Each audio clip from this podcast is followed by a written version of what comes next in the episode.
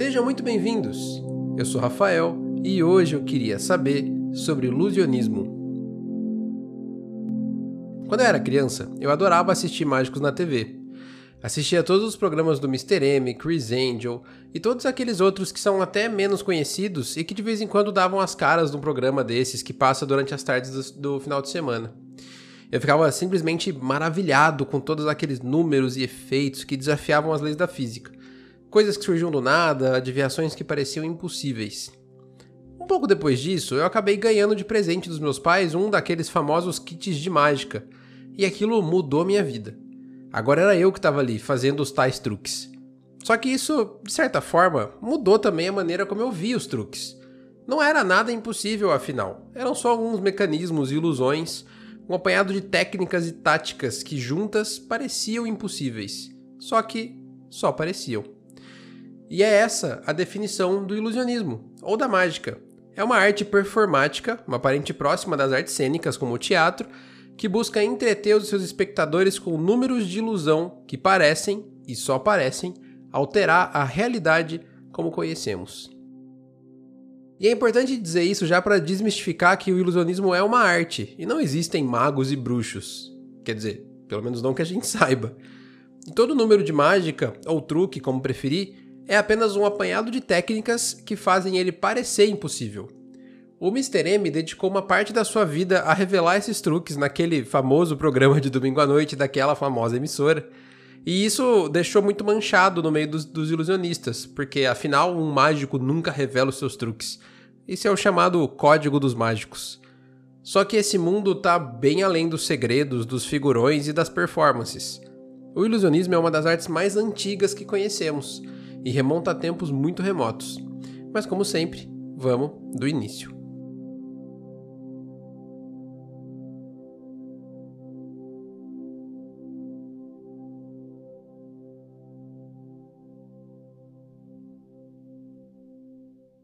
Entre 1823 e 1824, um aventureiro inglês chamado Henry Westker descobriu o chamado Papiro de Westker, no Egito.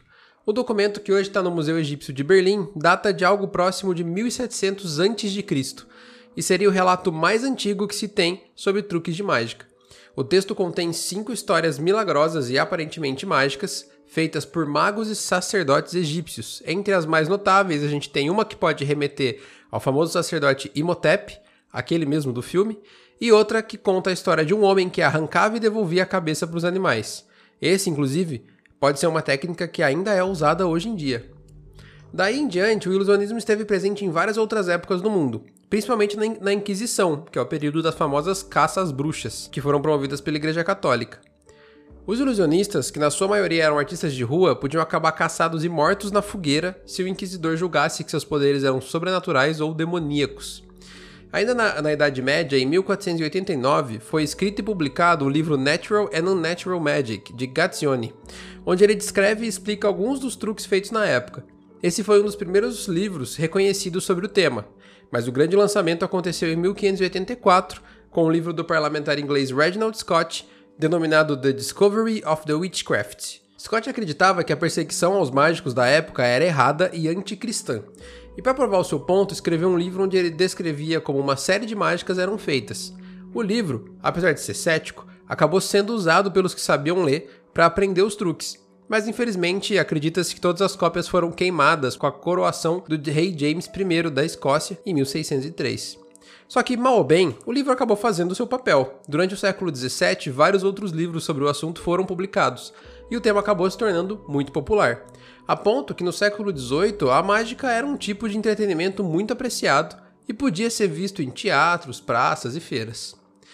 As mágicas comuns nesse período eram de engolir espadas, cuspir fogo, malabares, só que alguns mágicos acabaram sofisticando seus truques e se apresentando para audiências burguesas, o que deu ao ilusionismo um estado de arte para os ricos e abriu espaço para o que veio a se tornar a mágica moderna. De lá para cá, ela já sofreu muitas mudanças, adaptações e avanços, inclusive com tecnologia. E uma das pessoas que a gente pode destacar sobre isso é o relojoeiro francês Jean-Eugène Robert Houdin, que criava artefatos mecânicos para suas mágicas, muitos dos quais usados até os dias de hoje. E também o cineasta, que também era francês, Georges Méliès, que usava de seus conhecimentos de ilusionismo para criar edições impressionantes no cinema.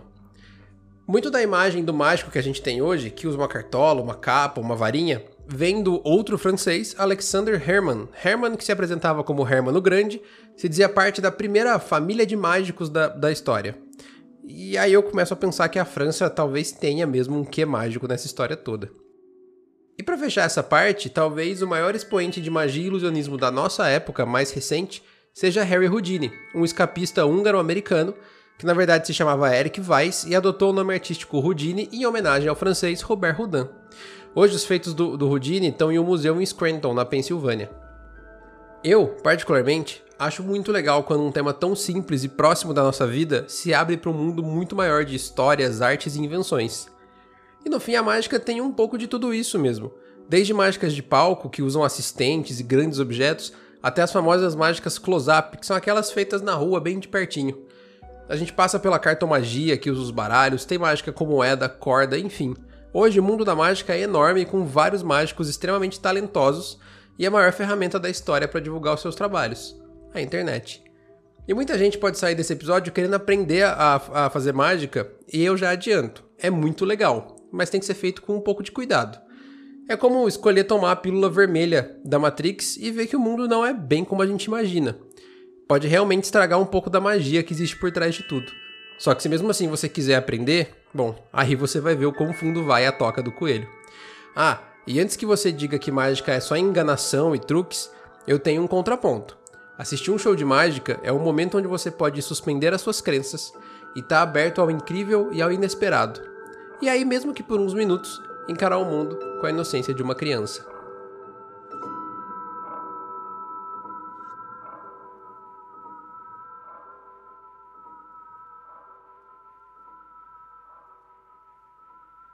Eu sou Rafael Bandoni. Você me encontra nas redes sociais como Rafa Bandoni e sinta-se livre para me enviar dúvidas, sugestões, críticas ou propostas de tema pelo Twitter.